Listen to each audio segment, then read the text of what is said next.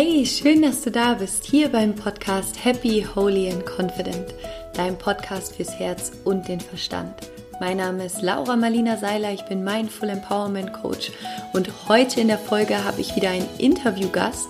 Und zwar ist heute Markus Meurer bei mir im Gespräch. Und wir gehen in diesem Interview diesmal wirklich richtig, richtig tief und sprechen über ganz elementare Themen, die uns, glaube ich, alle betreffen, die uns alle bewegen. Und ich bin so dankbar für dieses Gespräch. Ich habe selber so wahnsinnig viel daraus für mich mitgenommen. Und vor allen Dingen hat mir dieses Gespräch auch nochmal gezeigt, wie wir wirklich jeder Einzelne ein kleines bisschen dazu beitragen können, diese Welt zu einem besseren Ort zu machen und ich wünsche dir jetzt einfach ganz viel Freude mit diesem Interview. Mach dir am besten Notizen, schreib mit und ja, nimm dir einfach wirklich all das mit aus diesem Gespräch, was du für dich brauchen kannst, was du für dich anwenden kannst und ganz, ganz viel Freude mit diesem Gespräch.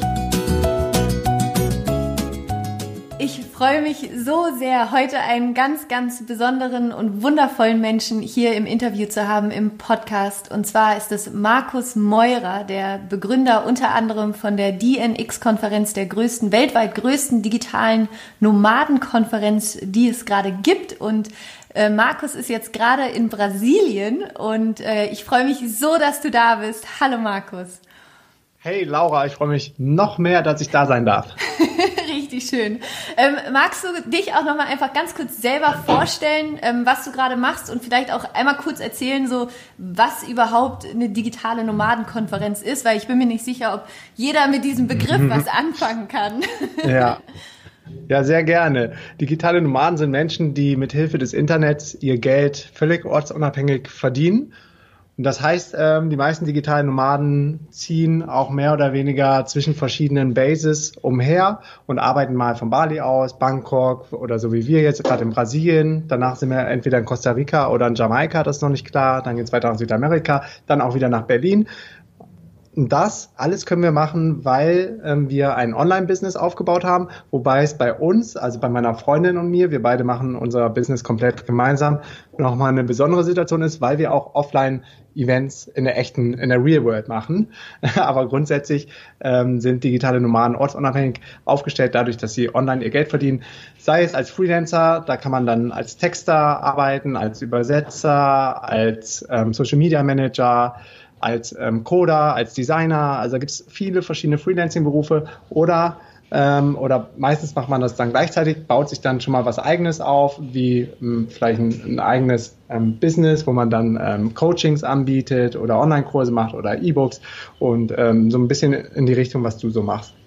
Mega spannend. Und auf der digitalen Nomadenkonferenz, was, was findet da genau statt? Wie läuft es ab?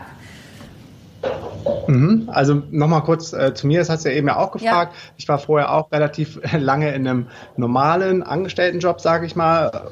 Der war zwar äh, nicht wirklich doof, weil, es äh, ziemlich, ähm, ziemlich gut ähm, abging in der Startup-Szene in Berlin und ähm, ich immer in spannenden Startups gearbeitet habe, immer viel Verantwortung gehabt habe, spannende Aufgaben gehabt habe und mir viel Vertrauen gegeben wurde. Aber am Ende des Tages war es dann doch irgendwie immer für jemand anderen zu arbeiten, so dass ich dann irgendwann an den Punkt gekommen bin, zu sagen, ich mache jetzt mein eigenes Ding. Und es war nie wirklich geplant, dass wir das von unterwegs machen, aber ähm, irgendwie hat das Schicksal oder das Universe zugeschlagen, dass zur gleichen Zeit meine Freundin auch ihren Job gekündigt hatte, um mal wieder zu reisen. Also Feli hatte immer das Konzept, sie hat äh, ein Jahr oder zwei Jahre gearbeitet, Geld gespart, gekündigt, halbes Jahr gereist, sich wieder anstellen lassen, Geld gespart, gekündigt, gereist. Und genau die genau die Phase hatten wir dann äh, gemeinsam, weil ich wollte mich selbstständig machen in Berlin ähm, und eine Agentur für Online-Marketing ähm, von Berlin aus dann aufmachen und wachsen lassen und Unternehmen und Startups und Online-Marketing beraten und viele wollten mal wieder reisen. Wir waren dann zusammen Südostasien unterwegs und von den Philippinen aus haben wir dann die ersten Projekte gestartet. Ich habe die Dienstleistungen angeboten, äh, Webseiten zu erstellen für ähm, andere Unternehmen, haben die im Online-Marketing beraten und haben auch unseren eigenen Reiseblog gestartet, der mittlerweile so groß ist, dass wir theoretisch nur von den Einnahmen von dem Reiseblog leben könnten, was uns natürlich dann auch den, den Headspace gibt, bei den anderen Projekten jetzt nicht mega verbissen, um von Tag eins äh, Geld verdienen zu müssen, sondern dass wir da eigentlich ganz gut gerade im Flow sind. Ja, und äh, auf der digitalen Nomadenkonferenz gibt es, die wird jetzt immer größer. Also die hat mal angefangen äh, als kleines Meetup in, äh, in dem Beta-Haus. Äh, unser erster angefragter Raum war für 40 oder 50 Leute und wurden dann völlig überrannt von der Nachfrage und von der Begeisterung der Leute über das Event, so dass wir dann immer größere Räume angefragt haben. Am Ende sind wir dann, glaube ich, 180 Leute gewesen im Beta-Haus. Mehr haben da nicht reingepasst aus Brandschutzbestimmungen. Und ähm, ja, das war so der, das war so der Kickoff für die erste DNX im Mai 2014. Nächstes Jahr im Mai 2017 gibt es die DNX dann drei Jahre und da wird es dann an fünf Tagen insgesamt, wie so ein Festivalcharakter, verschiedenste Events in ganz Berlin geben. Das Wahnsinn. heißt, wir haben am Samstag das Main Event mit verschiedenen Talks äh, auf der Bühne. Ähm, da suchen wir gerade eine noch größere Location, weil wir jetzt schon über 200 Tickets verkauft haben und es sind, glaube ich, noch über sieben Monate bis zu dem Event. Äh, der Heimathafen wird wahrscheinlich zu klein sein. Vielleicht gehen wir in so ein richtig schönes großes Kino, ist aber noch nicht ganz klar.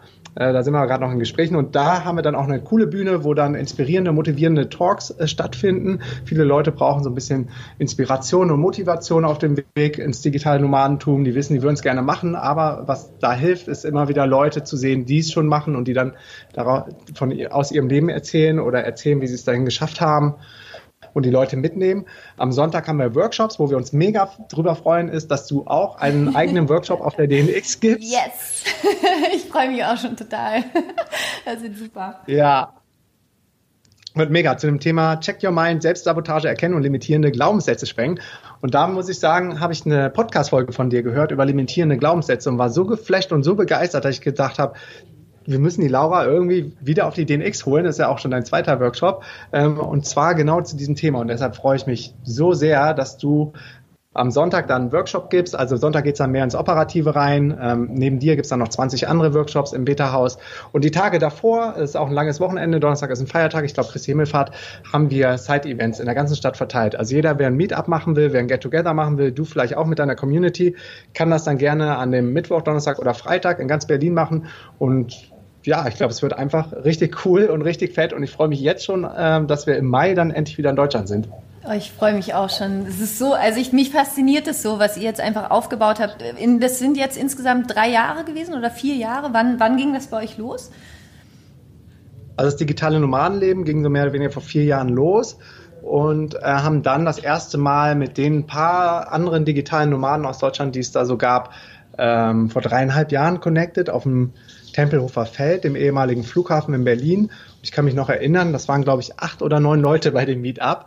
Und das waren alle digitalen Nomaden, die irgendwie sichtbar waren im Internet in Deutschland, die wir dann versucht haben zusammenzutrommeln. Und mittlerweile kommen zu unseren Events 600, 700 Leute. Also es ist ganz schön ganz schön ähm, gewachsen. Und die erste Konferenz, genau, die Website, weiß ich noch, habe ich 2013, Ende 2013 erstellt und habe die dann den Sale so gelegt da auf den 1. Januar 2014, weil ich dachte, zu Neujahr machen sich die Leute ja immer gute ähm, Vorsätze, die wollen was ändern in ihrem Leben und vielleicht passt ja dann das Thema ortsunabhängiges Arbeiten, den X, genau da rein. Und glücklicherweise war es dann auch so. Wir hatten ähm, innerhalb von Sekunden äh, mega Aufmerksamkeit auf Facebook generiert und dann wurde das Ganze irgendwie viral und wir sind nicht mehr hinterhergekommen. Wir konnten keine Tickets mehr verkaufen, weil ich nicht wusste, ob wir noch einen größeren Raum kriegen, weil der Feiertag in Deutschland war. Wir beide waren damals in Belize auf so einer kleinen Karibikinsel, Kikorka. Und ich musste dann immer skypen, versuchen den Pair zu erreichen, den Eventmanager vom Beta-Haus. Am 2. Januar habe ich den dann erreicht und dann haben wir immer größere, mehr Räume gekriegt.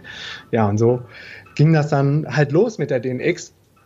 Und weil das am Anfang ähm, so ein Rieseninteresse war und wir quasi überrannt wurden, hat es auch unsere Kalkulation total, total zerhauen und äh, wir waren voll im Minus, weil, weil wir uns klugerweise ausgedacht haben, wir machen so eine Early Bird Phase für zwei, drei Monate und, und dann gibt's den Normalpreis mhm. und äh, dann irgendwann schaffen wir den Break-Even. Aber dadurch, dass alle Tickets dann innerhalb von zwei Tagen weg waren, sind alle Tickets zum Early Bird weggegangen und dann hatten wir ein kleines Problem äh, haben aber dadurch äh, dann auch ein paar Partner und Sponsoren gefunden, äh, die dann wirklich von der ersten Minute an an unserer Seite standen und uns supportet haben, weil die das so spannend fanden und die jetzt auch alle noch mit an Bord sind, wie das Beta-Haus, Fastbill und Dropscan. Also ohne die drei hätten wir das Ding dann auch gar nicht wuppen können.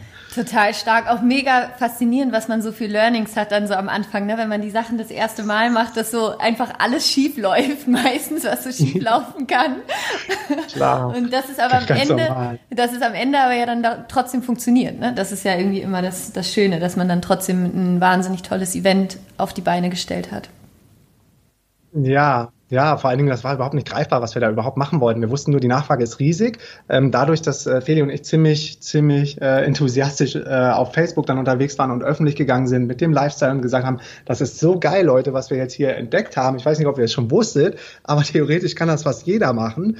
Ähm, guckt euch doch mal an, äh, wie digitale Nomaden leben und das sind so die Steps dahin waren natürlich immer mehr Leute daran interessiert, mehr zu erfahren. Und wir haben, ich weiß noch, nächtelang haben wir E-Mails beantwortet, Facebook-Kommentare beantwortet. Irgendwann wurden die Medien dann auf uns aufmerksam. In Deutschland ist die Arbeitswelt doch sehr konventionell aufgestellt und wir waren die totalen Hippie-Exoten in deren Augen.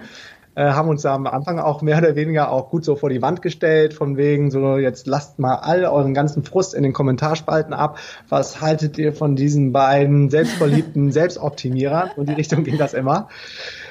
Ähm, mittlerweile haben die aber verstanden, dass das Konzept nachhaltig ist, dass, äh, dass wir nicht mehr weggehen, dass es ein fester Bestandteil der Zukunft der Arbeit sein wird. Und mittlerweile haben wir dann Features im Handelsblatt und in der Wirtschaftswoche. Und spätestens da konnte dann auch meine Mutter in ihrem Golfverein den anderen Leuten erklären, was wir machen und hat, ähm, haben das dann die letzten Leute verstanden, dass es doch, doch cool und gut und nachhaltig ist, was wir machen. Am Anfang, das waren echt wilde Zeiten, aber wir konnten es gut aushalten. Ich glaube, das Gute war, dass wir zu zweit waren und wir einfach so felsenfest davon überzeugt waren, dass wir da einfach, einfach gar nichts drauf gegeben haben, wenn die Leute dumme Kommentare gemacht haben, wann uns denn, wann, ob wir im Lotto gewonnen hätten oder wann uns das Geld ausgeht oder, oder wann wir wieder normal werden und wann wir wieder nach Hause kommen.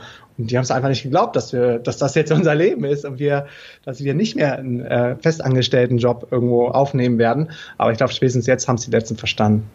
Total schön. Also super beeindruckend und einfach Chapeau für alles, was ihr da auch aufgebaut habt in den letzten vier Jahren. Das ist richtig, richtig beeindruckend.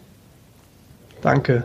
Ähm, ich habe eine Frage und zwar, also mich fasziniert es total, dieses Thema eben auch ortsunabhängig arbeiten und bei mir in meinem Leben war das ja so, ich, ich sag mal, ich hatte meine digitale Nomadenphase, also nee, die Nomadenphase ohne digital mhm. quasi, also zwischen, ja, äh, zwischen analoge, die analoge Nomadenphase zwischen so 15 und 24, wo ich auch jedes Jahr eigentlich meinen Wohnort gewechselt habe. Ich habe in Amerika gelebt, in Lateinamerika, in Berkeley, in Spanien, in der Türkei, in ähm, überall gefühlt und habe mich aber da immer so sehr ähm, ähm, ja so heimatlos gefühlt und mhm. das ist so eine Frage, die die mich irgendwie die ganze Zeit auch so umhertreibt, auch so im Hinblick auf so dieses digitale Nomadentum.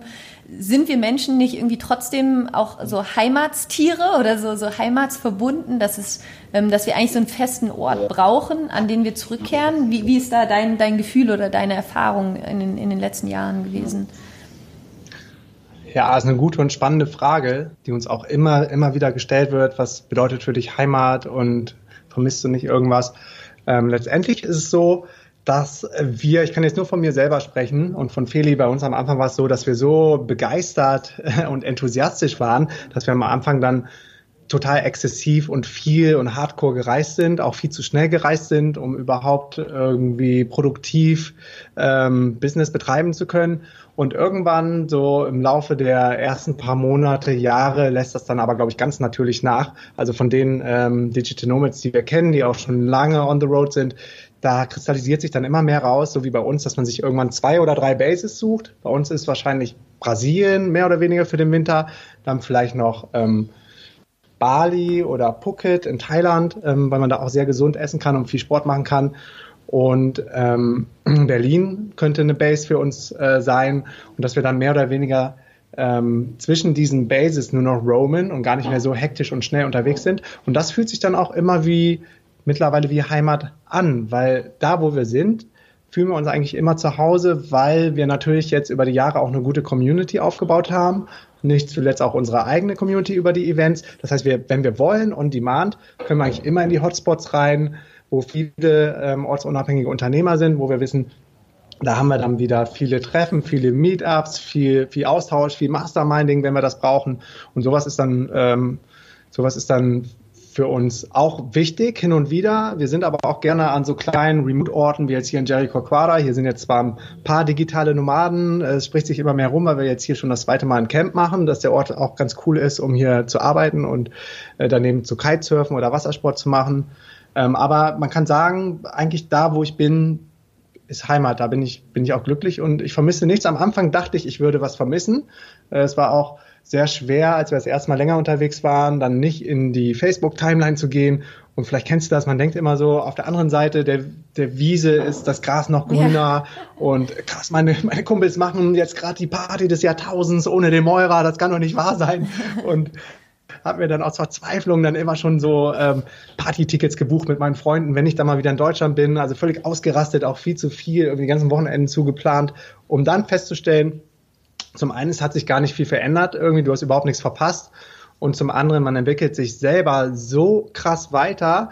Äh, zum einen durch das Reisen, das kannst du wahrscheinlich auch bestätigen, auch wenn es allein nur analoges Reisen ist. Und dann zum anderen die, Journey, die Achterbahnfahrt, die man dann als äh, Unternehmer aufnimmt. Und das kombiniert, das lässt einen so sehr wachsen, dass du irgendwann gar nicht mehr den Bedarf hast oder irgendwann funktioniert es auch gar nicht mehr so gut, quasi mit der alten Welt irgendwo, was mal Heimat gewesen ist, zu connecten.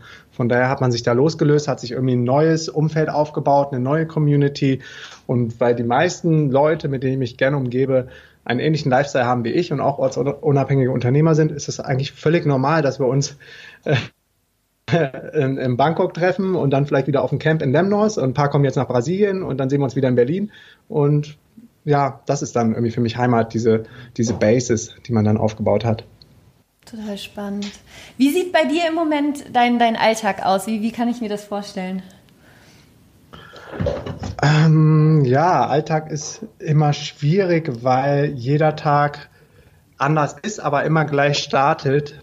Das hat mir auf jeden Fall sehr viel geholfen, dass ich irgendwann eine Morning-Routine implementiert habe in mein Leben und ich kann ja mal den heutigen Tag exemplarisch für dich ähm, mit dir zusammen durchgehen. Ja, super gerne. Also ich stehe jeden Morgen mit der Sonne auf, mit dem, mit dem Sonnenaufgang.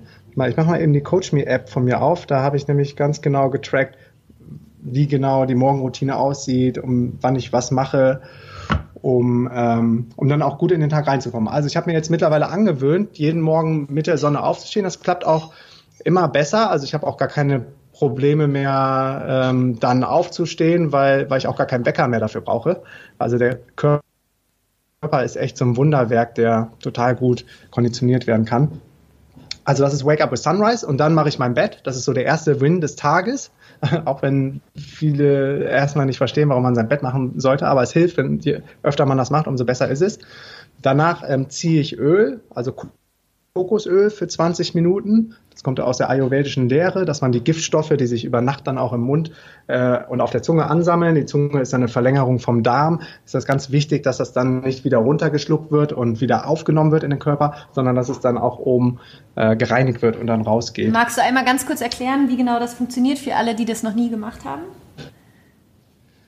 Ähm, ja, also das ist Kokosöl und ich nehme dann Du solltest dir dann noch nicht die Zähne putzen oder irgendwas trinken, wenn du aufwachst. Was du machen kannst, ist die Zunge reinigen mit dem Zungenreiniger. Den habe ich auch immer am Start, wenn ich unterwegs bin. Und dann ähm, nimmst du so einen kleinen Sip, dass man es ganz gut im Mund verteilen kann, von Kokosöl in deinem Mund, also so ein bisschen angetrunken, und verteilst das ähm, 20 Minuten und dabei kannst du aber auch andere Sachen machen. Dabei mache ich zum Beispiel meine 7-Minute-App oben auf dem Rooftop. Also das ist so äh, leichtes funktionales Training und Stretching äh, und das stört dabei überhaupt nicht. Und wenn du dann, also du ziehst es quasi so von rechts nach links und durch die Zähne oben und unten, durch den ganzen Mundraum. Und wenn du fertig bist, ist es wichtig, dass es nicht in die Toilette oder einen Abfluss äh, ausspuckst, weil es echt toxisch ist, was du, was du dann äh, quasi da im Mund hast, sondern dass äh, über den, über den Müll ähm, dann quasi entsorgst. Genau, und das ist dann, das ist dann das Ölziehen. Vielleicht hast du dazu noch was zu sagen? Nee, ich mach's genauso. ich mach's ganz genauso. ist übrigens auch Gesagt, gut für die Zähne. Also es macht die Zähne auch weißer. für alle, die gerne weißere Zähne haben möchten. Ähm, auch dafür ja, hilft's. Das ist noch nie so das Thema, weil ich keinen Kaffee und keinen Tee trinke. Aber es hilft auch die Zähne weißer zu machen. Absolut, habe ich jetzt auch schon oft gehört. Ja, und dabei habe ich ja eben schon gesagt, mache ich so eine Stretching-Routine mit dem mit der Seven Minute App. Ähm, und das sind sieben Minuten. Das sind, glaube ich, 16 verschiedene Übungen. Nee, warte mal, das sind dreimal, dreimal vier, zwölf verschiedene Übungen, die dann ziemlich ähm, knackig sind, immer 30 Sekunden und kurze Pause dazwischen. Und dabei habe ich mir jetzt angewöhnt, ich optimiere die auch immer weiter, diese Morning-Routine und Abendroutine und gucke, was will ich vielleicht noch in meinem Leben ändern, verbessern, lernen, neu machen, tue ich das mit rein. Dabei gucke ich nämlich jetzt immer in die Sonne und mache das sogenannte Sun Gazing. Und ähm, das hilft mir total, um Energie zu bekommen für den Tag, um sich zu connecten mit der Natur. Und ähm, das ist auch nicht weiter gefährlich, solange man das mit der Morgensonne macht. Die ist nämlich noch nicht ganz so stark, wie wenn du mittags ohne Sonnenbrille in die Sonne schaust. Das sollte man nicht machen. Aber da hat der Körper auch eine natürliche Schutzfunktion. Das kannst du gar nicht. Von ja. daher eine Horrormeldung, dass das irgendwie nicht gut für dich sei oder schreckliche Auswirkungen hat. Die stimmen einfach nicht. Ähm, muss jeder für sich selbst entscheiden. Man kann sich ja auch selber ähm, zu dem Thema ein bisschen tiefer einlesen. Hast du da eine Meinung zu? Zu dem äh, Sungazing?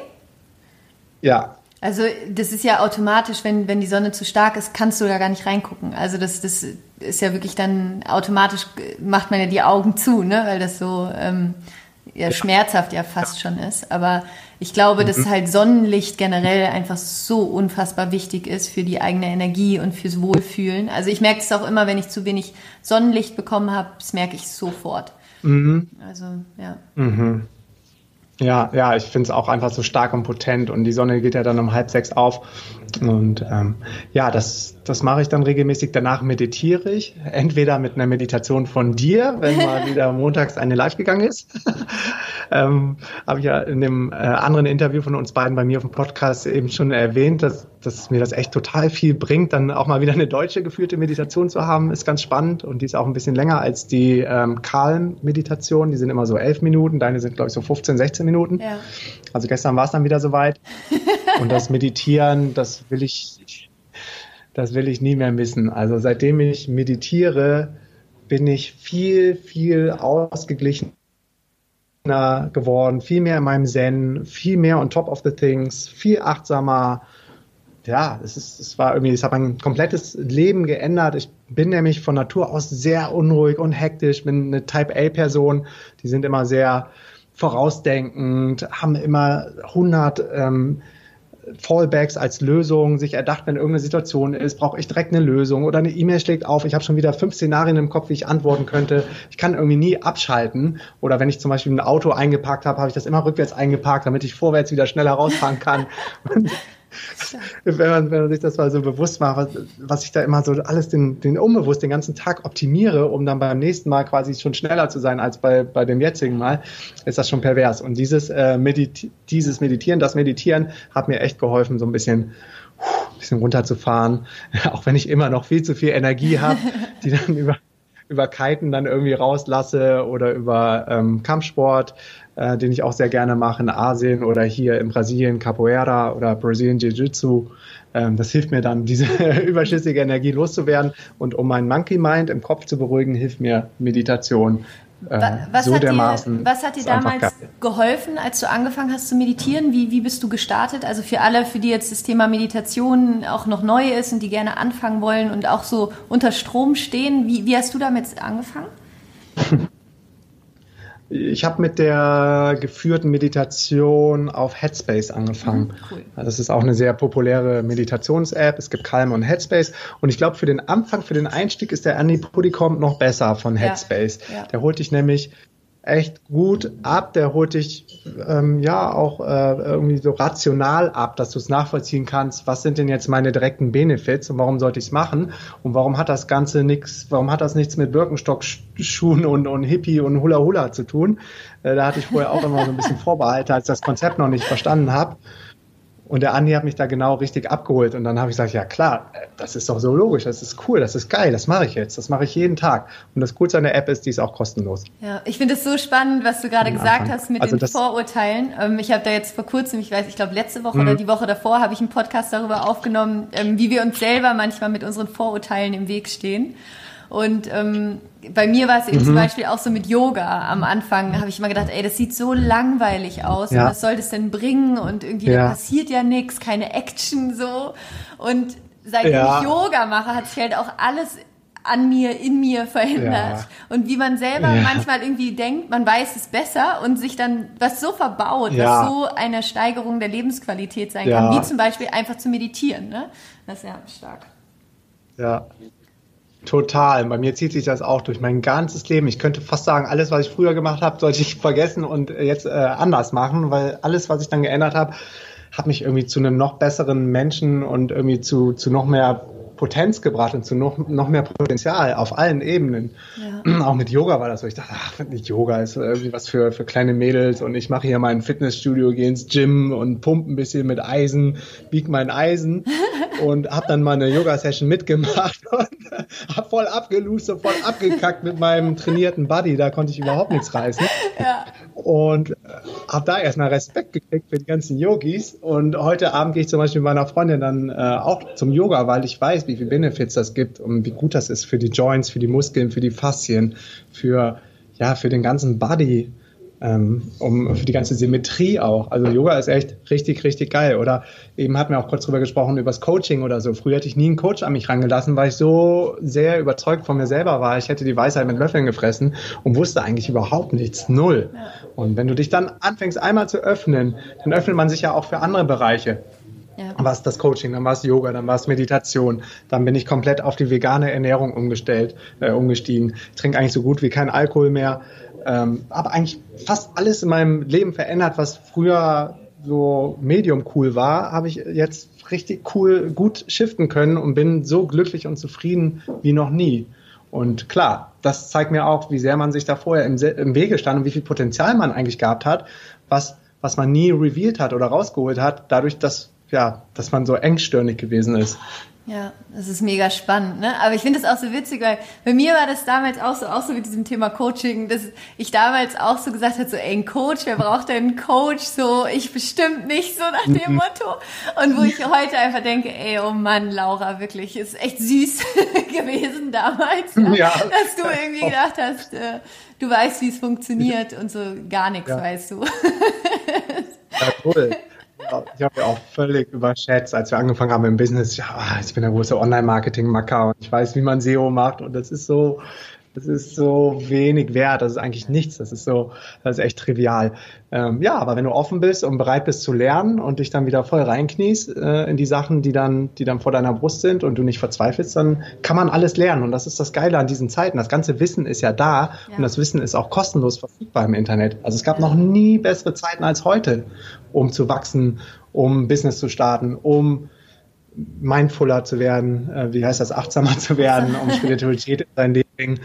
Ähm, deshalb ist das so geil, diese Zeiten jetzt heute im Jahr 2017, im Oktober, das Wissen ist frei verfügbar. Du kannst von den besten Gelehrten auf dieser Welt lernen über Podcasts, über YouTube ähm, Channels, die kostenlos zur Verfügung äh, gestellt werden, über TED Talks, über Biografien, die man lesen kann. Selbst die Stanford University, wo man früher horrende ähm, Semestergebühren zahlen musste, ähm, published jetzt kostenlos for free auf einem eigenen Podcast-Channel alle Klausuren, also alle Lektionen, alle Lectures und man kann sich da quasi virtuell dann in die Uni reinsetzen und von den Besten lernen. Äh, und das ist, das ist irgendwie das, was mich total antreibt, was mich so fasziniert und ähm, worüber ich gerade auch so happy bin. Ähm, zum einen diese unternehmerische Freiheit, das starten und machen zu können, was man möchte, jeden Tag aufs Neue, zum anderen reisen zu können und sich auch noch um die anderen ähm, die anderen Bereiche in dem Wheel of Life kümmern zu können, wie Spiritualität, Beziehung, Ernährung, Sport, innere Ausgeglichenheit, Relationship, all die Sachen, ähm, ja, nie waren die Zeiten besser als, als jetzt in diesem Jahr. Wunderschön, ja, absolut, kann ich, kann ich total bestätigen. Ähm, was bedeutet für dich Spiritualität? Spiritualität bedeutet für mich, zu mir selber zu finden und aus dem Inneren heraus zu wachsen, dankbar zu sein mit dem, was man hat ähm, und anderen, dadurch, dass man ja selber dann äh, total gesettelt ist und zufrieden ist mit dem, was man tut, wo man ist, wer man ist, dadurch kann man ja dann anderen helfen und andere enablen, auch auf dieses Level zu kommen und auch das zu erreichen, diesen, diesen äh, Flow-Status, dass man, ja, dass man einfach glücklich und zufrieden in dem Now ist. Ich lebe auch nach dem Mantra Happy in the Now und Vision for the Future. Also für mich ist beides gleich wichtig, dass man in dem Jetzt, wie man sich gerade äh, gibt oder wo man sich gerade befindet, dass man da glücklich und zufrieden ist, aber gleichzeitig auch noch eine Vision hat, die einen antreibt, weiterzumachen und quasi auch noch einen Service an der Community leistet, einen Service an der Gesellschaft. Dadurch, dass man selber glücklich und zufrieden ist, baut man hat baut man ja selber so ein großes Potenzial auf und und äh, hat auch viel viel Wissen dadurch, dass man sich mit den klügsten Köpfen der Welt äh, vielleicht connected und mit denen im Austausch steht. Dann wäre es ein Disservice eigentlich, wenn man das nicht weiter teilt. Und deshalb macht es mir zum Beispiel auch so viel Spaß, äh, meinen Podcast zu betreiben und da auch die smartesten Leute, wie zum Beispiel dich jetzt, mit auf den Podcast zu holen, dass nicht wir beide so ein spannendes Gespräch haben, was jetzt richtig, richtig cool war. Ich glaube, wir haben über eine Stunde gesprochen, sondern dann vielleicht noch ein paar tausend andere Leute daran teilhaben zu lassen. Ja. Why not? Die Technik ist da, die Möglichkeiten sind da und äh, das macht die Welt auf jeden Fall zu einem besseren Ort.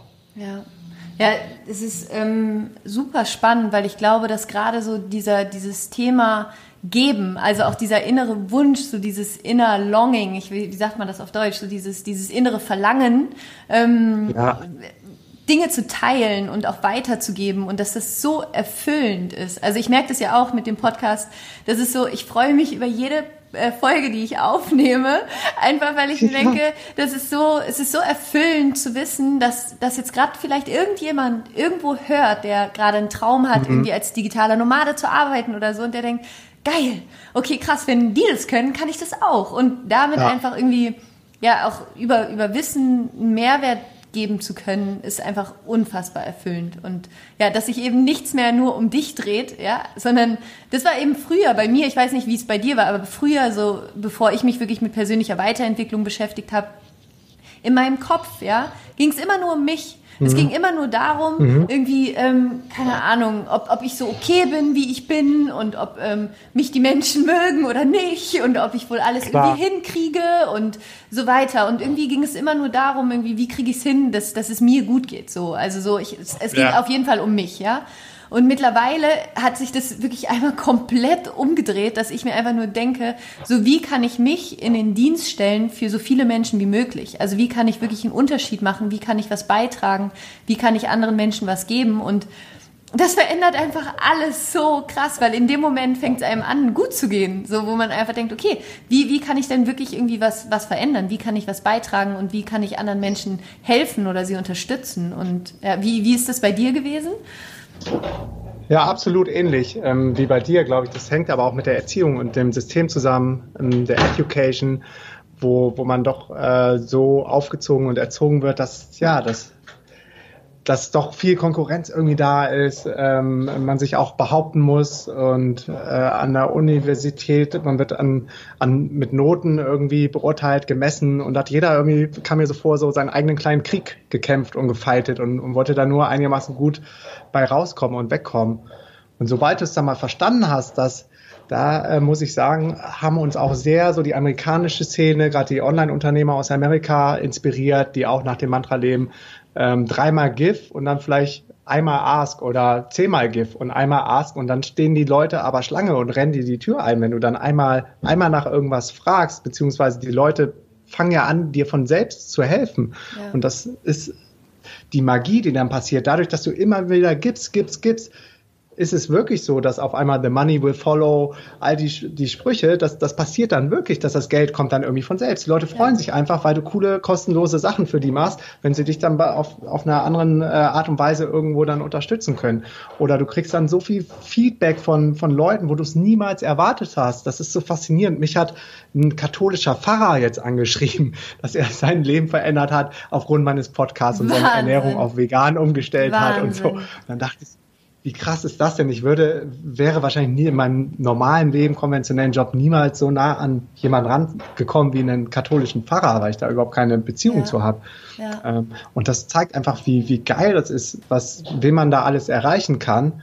Und ähm, wie, wie schön es ist, wenn dann auch was zurückkommt an Feedback von, ja. von den Leuten und man merkt, wie sehr man anderen helfen kann. Ja, ich glaube, dass im ja, Moment das da auch ein, ein riesen so Mind-Shift stattfindet, ähm, dass dass Leute so aus diesem Mangeldenken und aus diesem Konkurrenzdenken wirklich dahin kommen, dass sie feststellen, also es ist tatsächlich mehr als genug für alle da und dass es eine mhm. ganz andere Erfüllung ist im Leben, wenn man eben rausgeht aus diesem Mi, Mi, Mi, ich, ich, ich, me first und hinzu, okay, wie, wie kann ich, wie kann ich denn wirklich so der Grund, warum ich hier bin, was ist eigentlich der Grund und wie kann ich das Beste daraus machen und wie kann ich so vielen Menschen wie möglich dabei helfen, dass es ihnen gut geht. Und klar, mhm. das geht natürlich immer nur, wenn es einem selber auch gut geht. Also ja. das ist so, man sollte jetzt schon zusehen, dass das eigene Glas immer voll ist, weil nur dann kannst du auch anderen einschenken.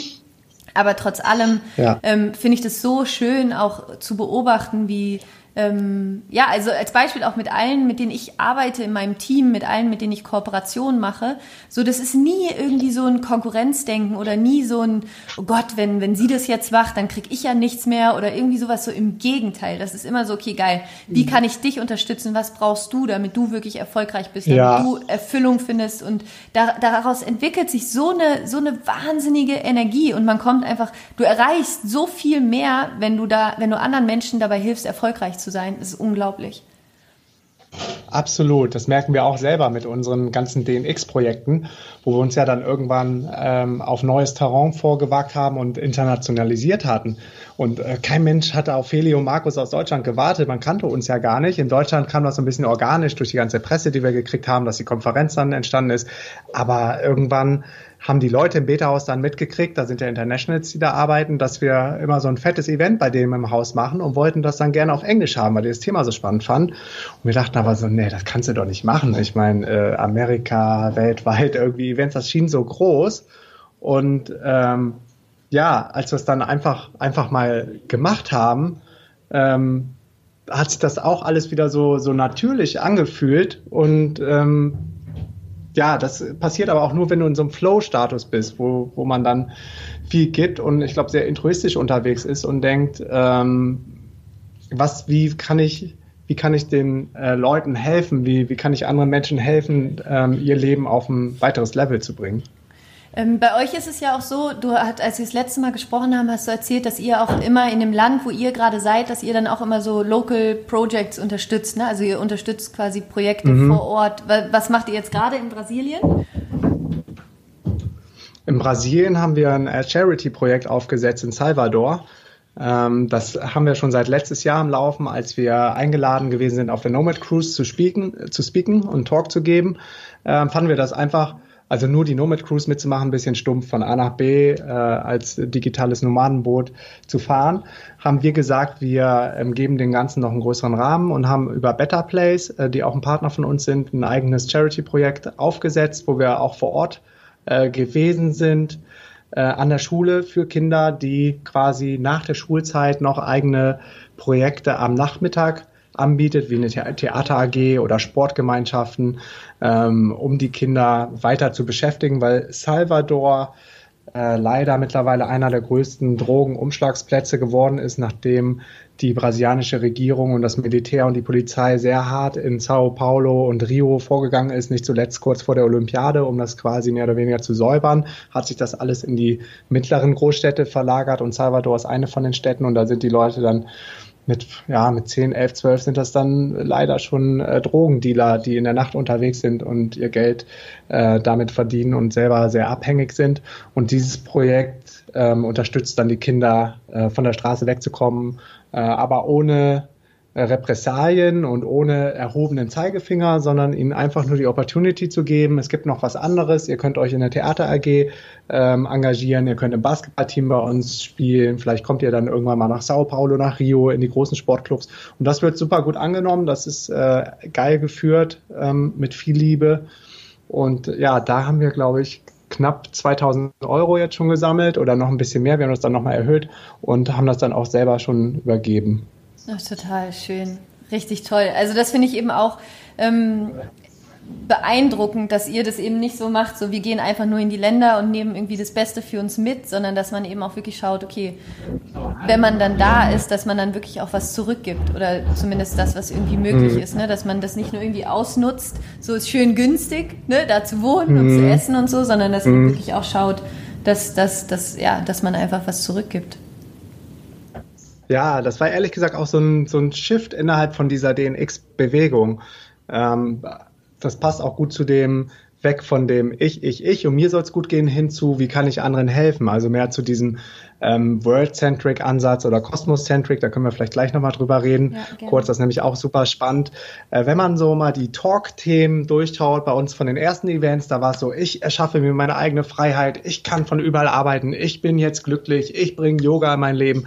Also es war noch sehr ego-bezogen aus verschiedensten Gründen, wahrscheinlich weil es auch die meisten nicht besser wussten ähm, hinzu, wenn man jetzt die Themen von der letzten Konferenz in Bangkok anschaut, wie kann ich was der Local Community zurückgeben? Wie ähm, kann ich das Geo-Arbitrage-Modell, was heißt, du verdienst zum Beispiel Dollar oder Euro in einem, ähm, in einem Land wie Thailand, wo man dann äh, relativ günstig leben und wohnen kann. Also How to Earn Dollar und Spend Baht. Das äh, ist dann quasi so ein Hebel, den man dann über die Währung noch äh, ansetzen kann, dass man das Geo-Arbitrage-System nicht als Einbahnstraße versteht, sondern gleichzeitig den äh, Local-Leuten vor Ort auch was zurückgibt. Und ich weiß zum Beispiel von dem Dojo äh, Bali, der ähm, Michael, der Betreiber von dem Dojo, der äh, ist da sehr involviert in der Local Community und hat verschiedene Projekte aufgesetzt. Der Steve von Hubot hat verschiedene Projekte aufgesetzt. Der James von dem Co-Hub auf Kolanta, also gerade auch die Coworking Space Betreiber, die tropischen, die werden sich darüber auch immer mehr im Klaren und haben auch eine ganz starke Vision, was zurückgeben zu wollen, was ich richtig, richtig cool finde. Und wenn wir zum Beispiel den X-Coworking Camps auf der ganzen Welt machen, hier, wir haben jetzt in Brasilien eins äh, nächsten Monat und in Ägypten ein Camp, dann laden wir auch immer lokale Freelancer ein oder Interessierte an dem Thema, die sich wahrscheinlich so einen Campplatz nicht leisten können. Aber um einfach mal zu sehen, was alles möglich ist, ähm, laden wir die dann auch bei uns auf die Camps ein. Und ja, das ist richtig cool, das ist spannend. Ich finde es gut, dass ähm, wir da auch so unseren Weg gefunden haben, weg von diesem Money-Driven, Selbstoptimierung, Geo-Arbitrage-System ähm, hin zu ja, äh, intruistischer und äh, world-centric oder cosmos-centric zu denken, weil wir ja auch eine ganz schöne Verantwortung haben, dadurch, dass das Konzept so neu ist. Wir die First, die First, First Movers Mover auch eine gewisse Metaebene nochmal geschaffen haben über den ganzen einzelnen Playern in der Industrie, schauen, glaube ich, doch sehr viele Leute, wie wir uns verhalten und was wir da machen. Und deshalb ist es umso wichtiger, dass wir coole und gute und nachhaltige Sachen machen. Ja, auf jeden Fall. Also finde ich, finde ich auch einfach richtig, richtig toll. finde ich ein großer Fan von. Ja, es ist einfach ähm, dieser, dieser, da auch als Vorbild dann ähm, zu fungieren ne? und wirklich zu sagen, es ist nicht nur irgendwie, wie kannst du mit deinem Laptop vom Strand aus arbeiten, sondern dass man das Ganze auch mhm. wirklich mal in größeren Zusammenhang setzt und sich auch als Teil von einem Ganzen betrachtet und nicht wie so ein ja. äh, kleines Individuum. Ja. Ja, oder mal überlegt, so, was, das kann ja nicht das, das Ziel sein. Ist irgendwie nice to have, das haben jetzt auch schon viele erreicht, von überall arbeiten zu können. Aber das, das macht die Welt jetzt nicht zum besseren Ort. Du hast also noch nichts quasi zurückgegeben der, der, der, der Erde oder der Welt. Ja. Ähm, und deshalb sollte die Frage immer sein, okay, was kannst du mit der neu erreichten Freiheit und den Tools, die du als Unternehmer hast und dem Big Picture, was du als digitaler Nomade hast, nämlich ungefiltert die Menschen und Kulturen in den verschiedenen Ländern kennenzulernen. Was kannst du, was kannst du daraus machen? Wie kannst du das kombinieren? Wie kannst du dich vielleicht mit den smartesten Leuten in der Nomad-Szene plus analoge Szene plus whatever, vielleicht noch Geldgebern zusammensetzen, um dann richtig krasse, große Challenges anzugehen. Und das ist so die größere Vision, die wir dann, die wir dann irgendwann long-term auch mit der DNX haben. Magst du mal kurz auf das Modell eingehen, wovon du gerade gesprochen hast, mit dem Cosmocentric und Worldcentric und ähm, Egocentric ist, glaube ich, ne? Mhm. Ja, also es gibt ähm, verschiedene States of Mind von äh, innerhalb der Menschen und ganz viele sind noch auf einer niedrigen Frequenz unterwegs. Das ist so, so ähm, die egozentrische Perspektive oder die egozentrische innere Stimme. Wenn man das zum Beispiel mal wenn man das mal als Beispiel nimmt, es unterhalten sich vier Menschen auf den verschiedenen Ebenen. Der eine ist egozentrisch unterwegs, der andere ethnozentrisch, der dritte ist worldcentric und der vierte ist cosmocentric und die drei unterhalten sich über, über die globale Erderwärmung. Dann würde der Egozentriker ähm, sagen, ja, äh, ich liebe aber mein, mein Hammer oder mein Jeep. Ich kann mir, ich kann mir den Sprit leisten. Warum, warum sollte ich jetzt, warum sollte ich nicht mehr mit meinem fetten Boliden, mit meinem SUV durch die Gegend fahren? Also der ist wirklich nur sehr, sehr, sehr ich-bezogen. Der sieht gar nicht, was, was da alles passiert. So der, der ethnozentrische äh, Typ oder Person, der würde sagen, also ethnozentrisch heißt immer, man fühlt sich einer bestimmten Gemeinschaft zugehörig, sei es jetzt ein Tribe oder auch eine Nation. In Nationalstaaten ist das sehr verbreitet. Das, was in Deutschland gerade passiert, in Verbindung mit, mit der Angstmacherei durch die Flüchtlings Krise oder Flüchtlinge. Das ist dann eine sehr ethnozentrische Sicht, die zum Beispiel die AfD hat oder der Donald Trump in Amerika, äh, der den Leuten Angst macht, dass Amerika nicht mehr so gut gehen wird, wenn er nicht gewählt werden wird. Und die äh, Ethnozentriker, die würden sagen, ähm, wir müssen uns oder unsere Nation, Deutschland oder Amerika muss sich noch äh, unabhängiger machen von, von, den, von den Ressourcen in dieser Welt, von dem Global Warming. Wir, wir müssen eigene Pipelines bauen, wir müssen, wir müssen ähm, selber was anbauen auf unseren Ländern, dass uns das gar, nicht, gar nichts mehr angeht, was so im Rest der Welt passiert. Das ist so sehr ethnozentrisch gesehen. Mhm. Der Worldcentriker, der, der ist schon ein Stück weiter, der ist auf einer noch höheren Frequenz und der sieht ganz klar, was hier in den USA oder in Deutschland passiert, das affektet aber auch alle anderen Menschen auf dieser Erde. Deshalb müssen wir grundsätzlich ähm, unseren CO2-Ausstoß oder den Abgasausstoß, den müssen wir reduzieren, ähm, weil es alle affektet. Und dann gibt es noch eine Ebene, die ist noch oben drüber und das ist ähm, die kosmozentrische Sicht. Ähm, und die bezieht nicht nur den Menschen ein, sondern auch alle Lebewesen, die Natur äh, und den Schöpfer, den Universe, whatever da noch sein sollte, ähm, dass sie sagen, das affectet jetzt nicht nur mich als Person, das affectet nicht nur ähm, Amerika als Staat oder Deutschland als Staat, das affectet jetzt nicht nur die Menschen, sondern es affectet auch noch unseren Planeten, es äh, affectet auch noch die Natur. Und äh, deshalb müssen wir alle gemeinsam daran arbeiten, im Einklang mit der Natur, den Lebewesen und den Menschen, um diese Probleme der globalen Erderwärmung zu lösen. Das sind so die vier verschiedenen Ebenen, wie man, wie man dann unterwegs sein kann vom Mindset her.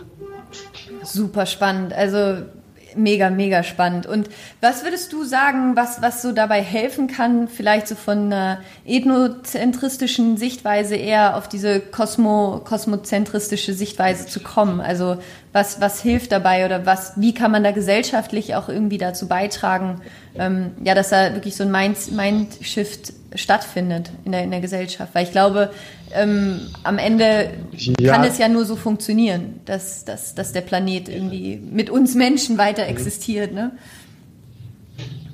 Mhm, absolut. Also zum einen passiert bei vielen der Shift durch eigene Erfahrungen. So war es dann auch bei mir, dadurch, dass nicht zuletzt durch das viele Reisen und Lesen und Austauschen mit anderen Menschen und Kulturen, dass man irgendwann merkt, okay, ist ja cool, wenn es mir gut gut geht, aber es wäre ja vielleicht auch cool, wenn es meinem Mitbewohner aus Venezuela gut gehen würde, weil den, den habe ich jetzt auch total in mein Herz geschlossen. Das ist ja eigentlich auch ein ganz cooler Typ. Oder wenn man dann denkt, ja, äh, ist ja schön, dass in Deutschland äh, gerade die Arbeitslosigkeit sehr gering ist, aber ich habe mittlerweile dadurch, dass ich so viel gereist bin, Connections in die ganze Welt oder habe vielleicht einen Language-Tandem-Partner über eine App kennengelernt, der wohnt gerade in Venezuela und in dem Land geht es gerade nicht so gut. Ähm, das wäre vielleicht auch schön, wenn es dem Land genauso gut gehen würde wie meinem Land. Dann ist man schon auf dieser World-Centric-Sicht. Und wenn man dann auch schafft, dass man nicht nur an die Menschen denkt, sondern auch an die Lebewesen, an die Natur ähm, und wirklich um jeden kehrt, auch ähm, wenn man das vielleicht ganz am Anfang nicht so versteht, warum man einem Tier die gleiche Aufmerksamkeit schenken sollte wie einem Menschen, ähm, oder viele Allesesser haben ja auch noch überhaupt keine, keine Empathie für, für Tiere at all oder sie verdrängen es, glaube ich, einfach. Wenn man nämlich mal tiefer mit denen ins Gespräch geht und ihnen mal genau erläutert, was da alles passiert, die wollen es gar nicht hören. Ja. Ähm, die sind halt noch nicht so weit. Ähm, dann kommt man halt immer weiter auf dieser Leiter von den, von den verschiedenen ähm, Weltansichten. Aber ich glaube, da gibt es gerade global ähm, so einen kleinen Shift und ähm, global gibt es auch eine Bewegung und äh, eine Veränderung, in dem die Sachen angesehen werden.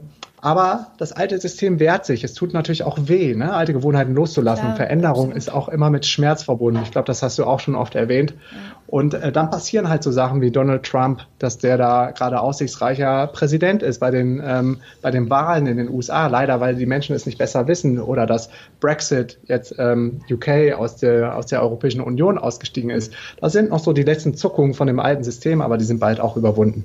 Ja, ich glaube auch. Also ich, ich habe auch die große Hoffnung, dass, dass es da auf jeden Fall einen Shift gibt in, in die richtige Richtung. Aber das ist eben immer, ich glaube, solche Momente, wo sich gesellschaftlich auch so viel entscheidet, das ist halt so das Gesetz der Polarität auch im Universum. Ne? Du hast immer beide Seiten. Und das sieht man ja jetzt ja. gerade auch so krass, also so stark, wie das Pendel in die eine Richtung schlägt, so schlägt, schlägt es gerade auch in ja. die andere. Also. Ja, das ist krass. Es gibt ja fast keine Mitte mehr. Ne? Ja. Ähm, ja. Man kann nur noch äh, schwarz oder weiß und ich bin dafür oder dagegen und es wird auch nicht besser, weil sich das natürlich dann auch immer mehr aufschaukelt ja, und die eine Seite, die andere Seite ja, einfach den, den, den Touch, die, die Connection total miteinander verliert. Und das ist eigentlich schade, weil wir alle gemeinsam auf der Welt sind und die Zeit oder die Erde auch nur geliehen haben.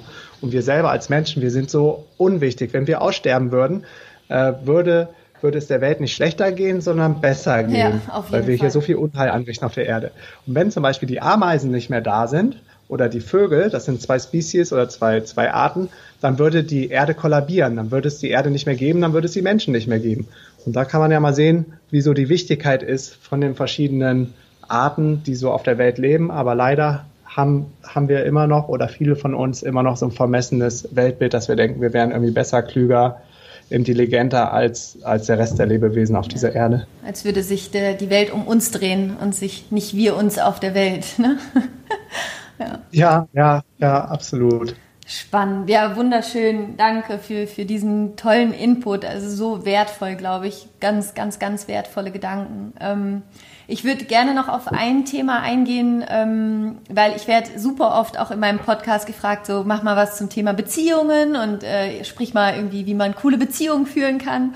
Und du und Feli, ihr seid ja wirklich so ein Paar, wo man einfach denkt, Wahnsinn, ihr seid so ein Team und ihr strahlt so viel Freude und ähm, Liebe aus, auch gemeinsam. Und ähm, magst du mal so ein bisschen darüber erzählen, wie das, was, was, was, wie ihr es schafft, dass das so gut mit euch funktioniert? Auch, ich meine, ihr, ihr arbeitet zusammen, ihr reist zusammen, ihr verbringt die Zeit zusammen, ihr habt das Business zusammen. Wie, mhm. was ist euer Geheimnis? ja, wenn ich das selber wüsste, dann würde ich es gerne, gerne hier äh, announcen und revealen. Ich glaube, was uns sehr geholfen hat, dass, dass wir beide nicht keine hohen Erwartungen oder überhaupt keine Erwartungen hatten an, an uns gegenseitig oder überhaupt an die Beziehung. Ähm, es hat einfach auch erstmal so angefangen, dass, dass wir beide äh, gar keine Beziehung wollten. Wir wollten auch gar nicht zusammen sein. Und irgendwann haben wir aber gemerkt, wie gut eingespielt wir sind und wie viel wir äh, vice versa von dem anderen haben, dass es mir irgendwann nicht mehr egal war, dass sie sich dann noch mit anderen Männern gedatet hat oder umgekehrt. Und wir einfach so eng zusammengekommen sind, dass ähm, ja, dass kein Blatt Papier jetzt mehr dazwischen passt. Und ich glaube, geholfen hat, hat auch das Reisen, dass wir äh, immer mehr Challenges zusammen erlebt haben, immer mehr Erfahrungen zusammen gemacht haben ähm, und wir uns gegenseitig auch komplett ähm, eine Freiheit lassen, wenn der eine mal irgendwie Abstand braucht, aber das wurde bis jetzt noch nie eingefordert. Ich, und das spricht eigentlich dann auch dafür, wie gut wir eingespielt sind, aber ja, so ein, ein magische Pille oder Geheimrezept habe ich dafür jetzt auch nicht. Okay, aber es ist ja trotzdem also schön einfach zu sehen, dass, dass es, glaube ich, schon auch viel damit zu tun hat, keine Erwartungen zu haben. Ne? Also irgendwie nicht von dem anderen zu erwarten, dass die Person einen jetzt glücklich macht, sondern dass man einfach schaut, sich fragt, mhm. wie kann ich die andere Person vielleicht auch glücklich machen. Ne? Ja, ich glaube, ganz wichtig äh, oder ein guter Indikator ist immer, kann man sich auch selber beschäftigen. Ja. Und ähm, das funktioniert bei, bei uns beiden sehr gut. Und dann können wir auch mal ein paar Stunden nebeneinander sitzen und äh, jeder macht halt sein Ding. Und äh, dann ist man aber auch wieder ge genauso froh, wenn man wieder Sachen gemeinsam macht, obwohl wir eigentlich immer zusammen sind. Aber ja, ist schon eine ganz besondere Situation, gerade wenn man dann auch zusammen 24-7 reist und zusammen Business macht.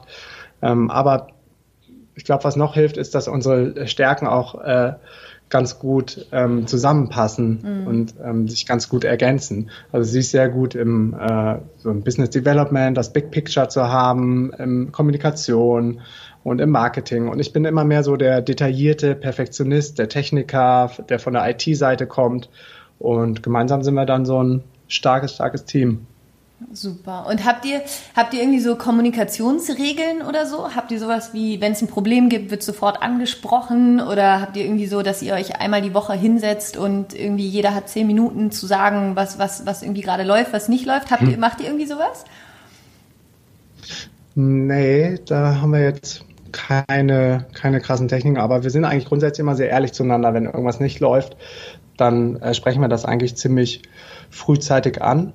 Und ansonsten, was so Regeln anbetrifft, ist es natürlich nochmal besonders ähm, eine besondere Herausforderung, wenn man jeden Tag äh, nebeneinander sitzt am Rechner ja. und arbeitet, ist man immer dazu geneigt, dem anderen irgendwas kurz rüber zu werfen oder an den Kopf zu schmeißen, weil einem da gerade irgendwas eingefallen ist. Aber der andere ist ja gerade so in seinem Tunnel und in einem anderen Task drin, dass es fies ist, ihn da immer rauszuholen. Und deshalb ist es vielleicht auf den ersten Blick ein bisschen komisch, wenn wir uns dann äh, über Slack äh, wo dann auch unser ganzes Team noch unterwegs ist, äh, gegenseitig schreiben, obwohl wir gerade nebeneinander sitzen. Aber der eine ist halt gerade so in dem in der einen Welt unterwegs und der andere macht gerade einen anderen Task, dass man, dass wir gelernt haben, dass man sich da gegenseitig nicht so rausholt oder dass wir uns zum Beispiel in der Wunderlist organisieren, dass wir da Prioritäten vergeben. Dann haben wir Trello, aber dass eher unser Team äh, involviert und auf Slack ähm, kommunizieren wir dann komplett mit unserem Team, was ja auch nochmal so eine besondere noch eine besondere Herausforderung ist, wenn, wenn man da so reinwächst und noch überhaupt keine Erfahrung damit hat und auf einmal verschiedenste Leute zu koordinieren hat, die überall auf der Welt verteilt sind. Aber es macht Spaß. Stark, richtig toll. Ähm, was, was, kann man, was, was kann man erwarten jetzt von euch noch im nächsten Jahr, wenn jetzt jemand sagt, ich will unbedingt mal auf eine DNX, ich will Markus und Feli mal kennenlernen, wo kann man euch treffen in, jetzt so in den nächsten zwölf Monaten, wenn man sich mit euch connecten möchte? ah ja, ich Genau. Genau, ich wollte noch eine Sache ergänzen, warum ja. das vielleicht bei uns auch so gut passt, ist, dass wir uns so gut ergänzen in Terms auch, dass sie den Re ganzen Reiseaspekt mit reingebracht hat. Äh, ich bin vorher nie weit gereist. Ich war immer nur mit meinen Kumpels unterwegs, irgendwo in Europa, vielleicht mal in Mallorca oder so. Und äh, Feli war schon immer als Backpackerin unterwegs. Und ich hatte dann aber diesen Mut mit reingebracht, sich selbstständig zu machen und sein eigenes Ding zu machen. Und das irgendwie kombiniert bei uns beiden ergab dann so den digitalen Nomaden oder das digitale Nomadenpärchen. Stark. Das kam also auch noch ganz gut zusammen. Ja, und ansonsten in den nächsten zwölf Monaten, jetzt haben wir Oktober, sind gerade in Brasilien, hier bleiben wir wahrscheinlich auch noch bis Januar oder so und überlegen dann noch weiter nach, ähm, was war das, Costa Rica, entweder nach Costa Rica, da haben wir gerade eine Opportunity, noch ein Camp zu machen, äh, das entscheidet sich aber in den nächsten Wochen, oder nach Jamaika, weil ich immer schon gerne in der Karibik unterwegs gewesen bin und Jamaika fehlt uns noch ein bisschen. Aber vielleicht wäre Jamaika auch ein bisschen zu weit weg, weil wir im Mitte Februar dann schon wieder in Argentinien sein müssen, in Buenos Aires, weil wir am 1. März unsere erste spanischsprachige Konferenz machen. Das wird auch nochmal spannend. Und ja, dann sind wir noch ein bisschen unterwegs, sind aber im Mai wieder in Berlin zur DNX-Konferenz, wo du ja auch einen Workshop gibst. Also Ende Mai, das letzte Mai-Wochenende sind wir in Berlin. Und zwei Wochen vorher, ich glaube am 13. Mai, bin ich auf der ersten Podcasting-Konferenz in Düsseldorf von Podcast-Helden. Ach, stark, spannend. Cool. Mhm. Das, ähm, das, die DNX-Konferenz im Mai ist der 27., 28. Mai, ne? Oder welches Datum ist das? Ja, 27. 28. Mai in Berlin. Es geht aber schon am 24. Mai, also Mittwochabend geht's los. Donnerstag ist ein Feiertag. Da sind den ganzen Tag dann noch Side-Events in Berlin, also irgendwelche Meetups, Networking, Events äh, oder Workshops, Mastermind-Sessions, vielleicht auch Partys. Also jeder kann da selbst was organisieren aus der DNX-Community. Freitag sind dann auch noch Side-Events, Samstag das Main-Event und Sonntag sind dann Workshops. Super, dann zum Schluss würde ich gerne nochmal einfach meine Standardfragen raushauen. Und ähm, die Frage ist, gibt es irgendwie ein Buch, irgendwas, was, was dein Buch, äh, was dein Buch, was dein Leben komplett verändert hat? Ein Buch, wo du sagst, unbedingt einfach mal gelesen haben. Ähm, gibt es da was? Nee, es gibt nicht das eine Buch. Ich habe äh, viele verschiedene, die ich mir dann im Blinkist eigentlich immer wieder quasi als Audioversion anhöre. Mhm. Aber es gibt jetzt nicht so das eine Buch. Ich bin auch eher so ein Fan von, aus allen verschiedenen Bereichen so das Beste rauszunehmen. Kannst du so zwei, drei empfehlen? Jetzt für alle, die vielleicht auch so in die digitale Nomadenwelt einsteigen wollen oder gerne auch so zum Thema Spiritualität, vielleicht ein Buch, was, was dich beeinflusst hat? Ja, also wenn es um ortsunabhängige Arbeiten geht, dann gibt es natürlich die eine Bibel von Tim Ferriss, die Four Hour Work Week. Ja. Da sollte man aber den Titel nicht zu, ähm, ähm, zu ernst nehmen, weil ähm, nur noch vier Stunden pro Woche arbeiten, das funktioniert in den wenigsten Fällen. Das ist viel Arbeit, es dauert lange, ähm, mehrere Jahre, bis man vielleicht so ein System aufgesetzt hat, aber da steckt noch viel kluge, ähm, kluge Weisheit drin. Ähm, das zu dem zu der ähm, 4-Hour Workweek dann ähm, Think ähm, Think Smart and Grow Rich. Mhm. Heißt Think Smart, ja, ne? Ja. Think Smart in äh, Go Rich von Napoleon Hill ähm, ist auch, glaube ich, ein Klassiker, was ein ziemlich guter Einstieg ist ähm, in das ganze Thema Business. Dann The Art of War fand ich noch äh, richtig gut von äh, Sun Tzu, mhm. äh, um überhaupt mh, mm, dann überhaupt quasi mit seinem, mit seinem Business oder überhaupt im Leben mit anderen Menschen interagieren zu können und unterwegs zu sein. Dann äh, The 100 Million Dollar Startup von Chris Gilbo finde ich noch ähm, richtig spannend und inspirierend. Vielleicht als Einstieg im deutschsprachigen Bereich Kopf schlägt Kapital von Günther Faltin. Mhm. Aber ja, da sind, da gibt es ja, so viel. Super, danke, der ist doch schon mal mega, Dankeschön. Super, super Buchtipps. Also da ist auf jeden Fall, glaube ich, was dabei für alle, die jetzt gerade zuhören und in dem Bereich irgendwie losstarten wollen. Und ähm, die zweite Frage ist, wenn du jetzt mit einem Fingerschnipsen ein Problem auf der Welt lösen könntest, welches wäre das? Ich würde wahrscheinlich das Problem lösen, dass man ähm, meistens zu wenig Zeit hat für all die spannenden Ressourcen, Blogs, Podcasts, Bücher, äh, die man so empfohlen bekommt, dass man die konsumiert. Und ich würde wahrscheinlich auch, ähm, ja, also ich würde dafür sorgen, dass jeder Mensch schneller, noch schneller Informationen verarbeiten und konsumieren kann, wie Bücher lesen, Speedreading bin ich gerade dabei. Ich bin gerade dabei, einen Kurs zu machen im Fotoreading, um noch schneller äh, Bücher lesen zu können. Also das ist super spannend, dass ähm, Gehirn kann nämlich ähm, noch mehr Sachen aufnehmen. Das Problem ist nur das Bewusstsein, das ist zu langsam, das ist beschränkt. Aber das Unterbewusstsein, wenn du es schaffen kannst, über das Gehirn die Sachen direkt ins Unterbewusstsein zu bekommen, dann ähm, kann das viel mehr Informationen verarbeiten als das, als das aktive Bewusstsein. Und ja, wenn man das noch irgendwie hacken könnte, da sind gerade ähm, kluge Menschen dran, das irgendwie ähm, zu erforschen und Techniken zu entwickeln, dann ist der Menschheit, glaube ich, noch mehr geholfen. Stark. Und ähm, wenn du dir vorstellst, äh, dein Leben ist jetzt fast zu Ende, du bist irgendwie 120 Jahre alt und ähm, du hast aber jetzt äh, keine, es, es gibt nichts mehr von dir quasi, nichts mehr, was du geschrieben hast, dein Podcast ist weg, alles ist weg, also alle Infos, die du jemals in die Welt hinausgelassen hast. Und ähm, mhm. du würdest jetzt gerne deinen Enkelkindern noch drei Weisheiten dalassen. Welche drei Weisheiten wären das?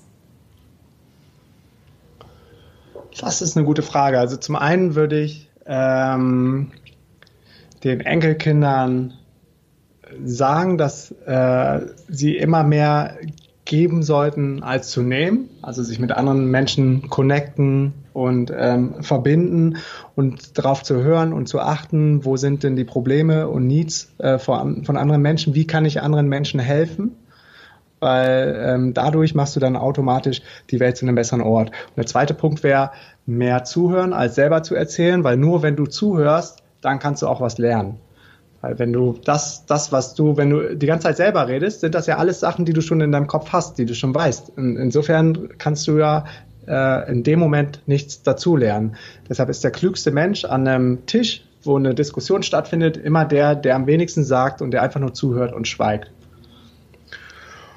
Und ähm, Punkt drei würde ich sagen, enjoy life. Ähm, lass dich nicht verführen von irgendwelchen anderen Glaubenssätzen äh, oder anderen Systemen oder Denkansätzen, dass man erst arbeiten sollte oder hart arbeiten muss oder Arbeit keinen Spaß machen darf, um dann das Leben zu genießen, sondern äh, versuchen, seinen Job, äh, damit, wo man Geld verdient, um seinen Lifestyle herum zu designen und nicht vice versa. Also, dass man jetzt zum Beispiel gerade in Brasilien ist, in Jericoacoara, weil ich hier gut Kitesurfen kann und meinen Job mitgenommen habe und nicht in Unterschleißheim bin beispielsweise, weil da Microsoft ein Office hat und ich für Microsoft arbeite und eigentlich ganz äh, am liebsten woanders gerade wäre. Stark. Richtig tolle drei Tipps. Gefällt mir richtig, richtig gut. Vielen, vielen, vielen Dank. Und ähm, ja, auch tausend Dank generell für das, für das Interview, für, für all die Tipps, für all die Ideen, für all die Inspirationen. Ist einfach mega inspirierend und ich freue mich total, wenn wir uns im ähm, Mai wiedersehen in Berlin auf der DNX. Ja. Und äh, ich wünsche euch eine wunderschöne Zeit, gerade noch in Brasilien. Vielen Dank, dass ihr da so Pioniere seid auf diesem, auf diesem Bereich mhm. des Lebens, in diesem Bereich und da einfach ähm, ja, diese Vision hochhaltet, wirklich euren Weg, ja, dass man euren Weg irgendwie gehen kann. Also Dankeschön. Ja. Ja, sehr gerne. Es macht, macht auch einfach super, super, super viel Spaß. Und es muss auch nicht immer ganz so krass sein, wie Feli und ich das machen. Wir sind natürlich so die Speerspitze und arbeiten jetzt in Südamerika. Äh, man kann aber auch erstmal in, in einen Hotspot gehen wie Chiang Mai oder Bangkok, wo, wo die ähm, Infrastruktur wahrscheinlich noch besser ist für digitale Nomaden gerade zum Start. Ja, stark. Und ja, also danke, danke, danke für das Interview. Und ähm, wo kann man gerne, sich mit gerne, dir gerne. connecten? Wie, wie findet man euch? Magst du kurz nochmal irgendwie ansagen, Webseite? Ähm, ich, die Links kommen natürlich alle in die Show Notes, aber trotzdem sag's gerne nochmal kurz an. Ja, also ähm, am besten geht ihr jetzt auf dnx-berlin.de. Da ist dann äh, das ganze Speaker-Programm, unter anderem auch dein Workshop. Und wir haben auch ein ähm, Promocode für dich angelegt, also für alle Hörer von, von dir, Laura. Wenn man den X-Laura-Seiler eingibt, ähm, kann man noch 20 Euro auf jedes Ticket sparen. Ja, und ansonsten einfach mal nach Markus Meurer googeln. Ich glaube, da kommen dann so viele Webseiten und irgendwelche Erwähnungen und da findet man dann findet man eigentlich alles, was man suchen will. Und dein Podcast? Ah ja, mein Podcast, den findet man. Das, gut, dass du es nochmal sagst. Das ist nämlich echt so mein Passion-Projekt, wo ich jeden Tag eine neue Folge raushau. Ähm, den findet man unter dem Namen Life Hacks. Und Life wie das Leben, Hacks wird am Ende äh, ganz oldschool Gangster-like mit äh, Z geschrieben. ähm, ja, und ansonsten die Website dazu ist ähm, lifehacks.co. Und that's it. Markusmeurer.de ist noch eine Website von mir, da findest du alle Projekte, noch ein bisschen mehr zu meinem Background ja, ich freue mich über jede E-Mail, ich freue mich über jede Nachricht. Ähm, folgt mir ansonsten auch auf ähm, Snapchat, da bin ich jetzt äh, sehr aktiv, um wirklich mal so einen echten Einblick in digitales Nomadenleben zu bekommen und vielleicht zu sehen, es ist nicht nur irgendwo am Strand sitzen und irgendwelche äh, Drinks schlürfen, sondern es ist auch viel Arbeit, es ist Sport, es ist äh, Meditation. Also ich nehme euch da komplett 24-7 mit, egal wo wir gerade sind. Und mein Snapchat-Name ist Markus Meurer, alles klein geschrieben und Markus mit C. Super, vielen, vielen Dank, Markus. Richtig toll. Ich wünsche dir alles, alles Gute und ich freue mich auf Mai. Ja, ich mich auch. Freue mich, dich zu sehen. Dankeschön. Bye, bye. Liebe Grüße nach Berlin. Dankeschön. Ja, bye, bye. Ciao. Wenn dir dieses Gespräch gefallen hat, dann hinterlass mir sehr, sehr, sehr gerne hier auf iTunes eine positive Bewertung und fünf Sterne. Darüber würde ich mich unglaublich freuen, denn umso besser der Podcast bewertet ist, umso mehr Menschen finden ihn und umso mehr Menschen können ihn hören. Und ich würde mich wahnsinnig freuen, wenn wir uns auf Facebook und auf Instagram miteinander connecten. Du findest mich da unter @lauraseilercoaching und schau auf meiner Webseite vorbei unter www.lauraseiler.com. Da kannst du dir dein kostenloses Empowerment-E-Book von mir herunterladen. Und falls du bis jetzt noch nicht dabei sein solltest, dann komm unbedingt in den 7am Club. Jeden Morgen deine Live-Morgen-Routine mit mir, mit einer Meditation und mit einer Dankbarkeitsminute und der mit Abstand coolsten und besten Community, die es gibt. Kannst dich kostenlos anmelden. Den Link dazu findest du auch in den Show Notes. Und ich danke dir, dass du zugehört hast. Ich danke dir von Herzen, dass du diesen Podcast so unterstützt, dass du mich unterstützt. Und ja, Danke, dass du da bist. Danke, dass es dich gibt. Danke, dass du dein Licht in die Welt bringst. Und ich freue mich nächste Woche wieder mit einer neuen Podcast-Folge am Start zu sein. Und bis dahin wünsche ich dir alles, alles Gute. Ich hoffe, es geht dir gut. Rise up and shine, rock on und Namaste. Deine Laura.